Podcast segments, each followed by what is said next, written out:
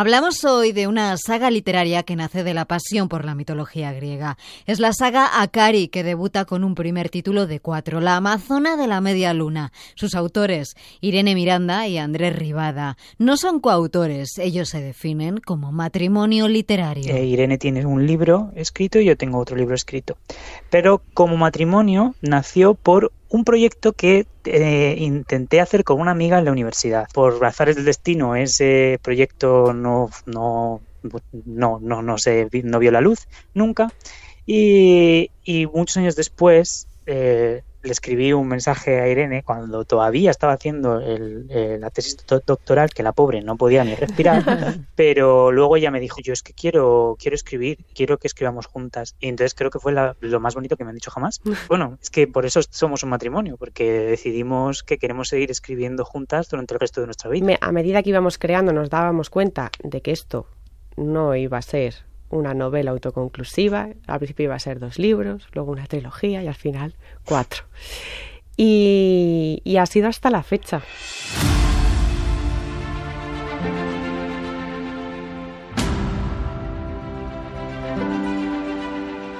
Una propuesta de Andrés Irene formó este matrimonio con votos de eternidad y objetivos de larga descendencia. Unos hijos que serán estos cuatro libros ambientados en la Grecia clásica. Nuestro objetivo principal con este libro era que revisitar la mitología. Coger la mitología, hacerle una revisión, darle una vuelta de hoja.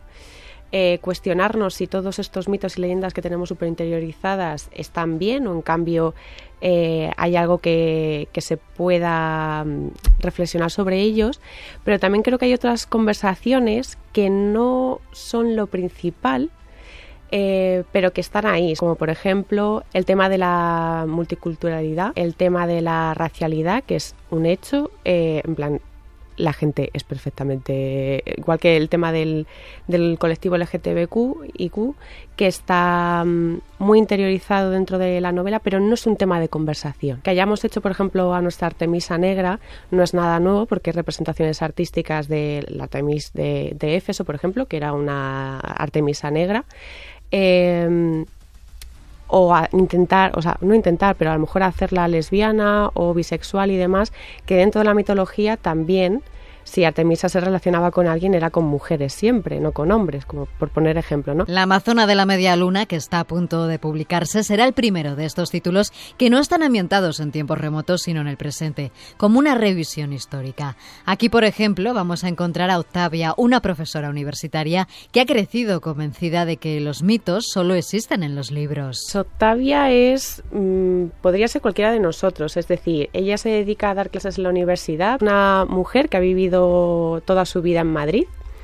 Y, y sí, sí que ha estado muy interesada siempre en la mitología, pero como algo profesional y demás. Y claro, lo que ella no va al principio a creerse es que de repente pues todos esos mitos que siempre ha visto en los libros, en las películas, eh, en sus autores clásicos favoritos, que de repente existen y no son exactamente como, como los han vendido, como los ha retratado el arte a lo largo de los siglos, etcétera, etcétera. Es una persona muy callada que solamente habla cuando es estrictamente necesario, o por lo menos es lo que ella se cree que es. Y lo interesante de este proyecto es la campaña por la que han llegado a nacer. Campaña al que los futuros lectores pueden unirse desde este momento para contribuir a que la saga crezca. Teníamos muy claro que queríamos apostar por la autoedición y claro, para eso, pues evidentemente necesitábamos financiación. Nos llegó la idea de hacerlo a través de un crowdfunding y muy bien. Con incentivos para las personas que os han apoyado, por supuesto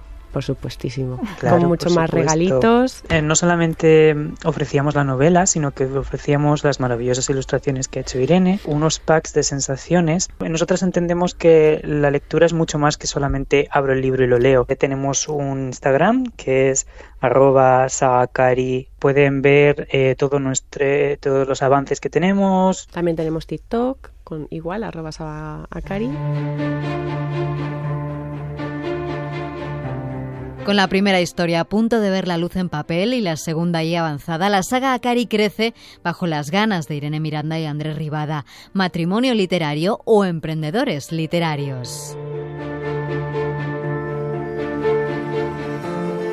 Sonia Castellani, Radio 5, Todo Noticias.